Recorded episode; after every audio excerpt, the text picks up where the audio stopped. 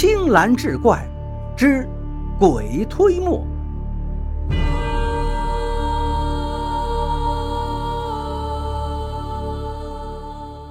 话说很久以前，大山脚下住着一对老夫妻，老头叫马二，老太太叫五妹。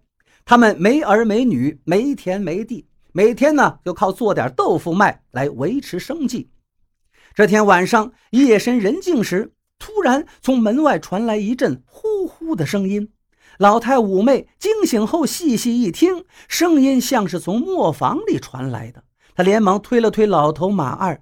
老头子，您听听，那磨坊里有响声啊！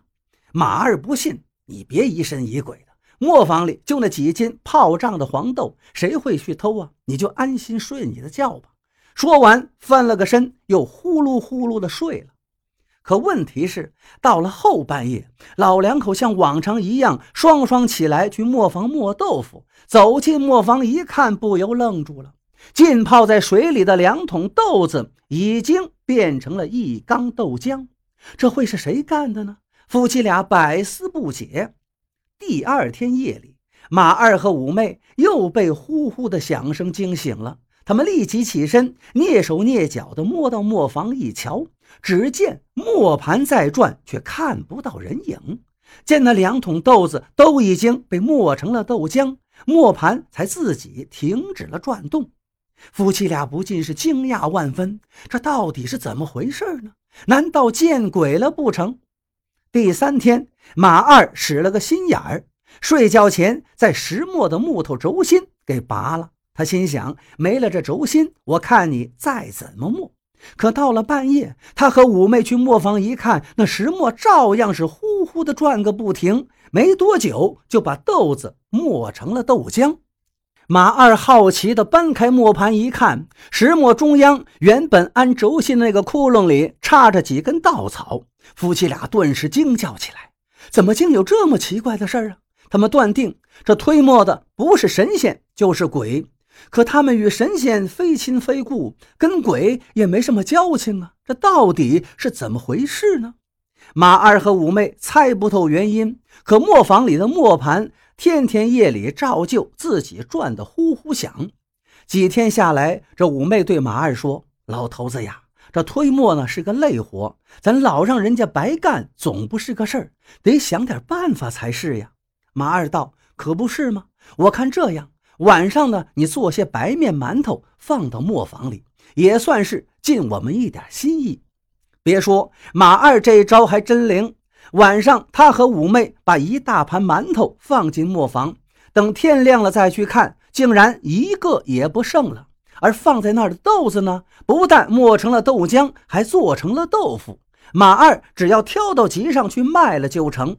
更让人吃惊的是，那些买主吃了马二这豆腐，都说味道特别好。这一下，马二和五妹高兴坏了，两口子天天晚上往磨坊里放一篮馒头。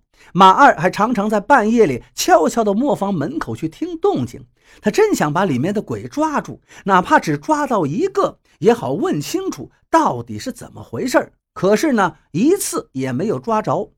后来有个老道给了马二一张符，对他说：“你只要用豆腐渣搓成一根三丈三尺长的绳子，再用它在门边下个套。”贴上这张符，就准能把鬼抓住。马二见鬼心切呀，把这符就拿回家了，就开始照着老道教的办法做。卖完豆腐后，就用豆腐渣搓绳子。可他接连干了七七四十九天，三丈三尺长的绳子也没搓成。这天晚上，马二和五妹正在搓绳子，突然进来一个小女子，对老两口说：“大伯。”伯母，你们俩呀，别忙活了，用豆腐渣是搓不成绳子的。马二和五妹就愣住了。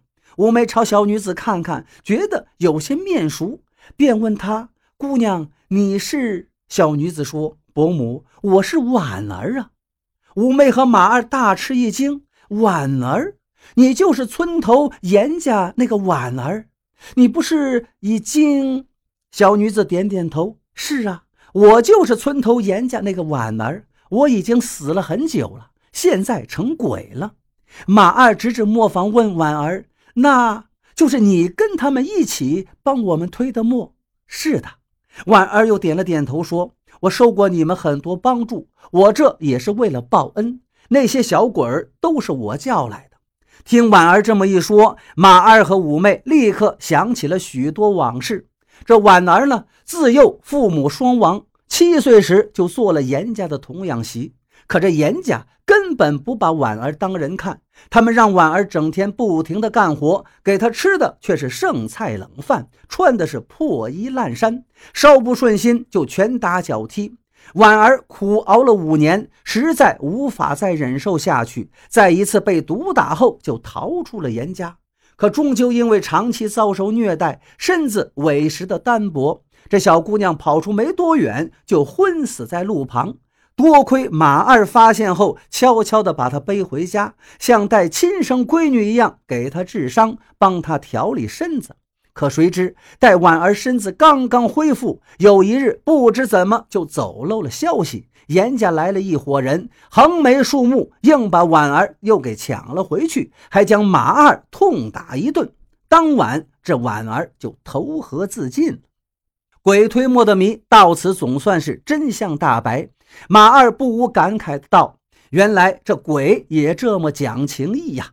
从此之后，他和五妹不但每天夜里送更多的白面馒头到磨坊去，常常还买些酒、烧些菜放在那儿犒劳婉儿和他的那些小鬼们。大约过了半年，一天晚上，磨坊里突然恢复了早先的平静，磨盘的转动声也听不见了。第二天早晨。马二和五妹去磨坊看，那些白面馒头竟然一个没动，两口子心里不由一颤，莫非这婉儿出什么事儿了？三天后，马二晚上睡觉的时候做了一个梦，梦见一个白胡子老头对他说：“婉儿让我告诉你们，他已经投生去了，他没能报答完你们的恩情，只有等以后再报了。”说完，飘然而去。虽说梦中之话不可全信，但得知婉儿已经投生，两口子也就放了心。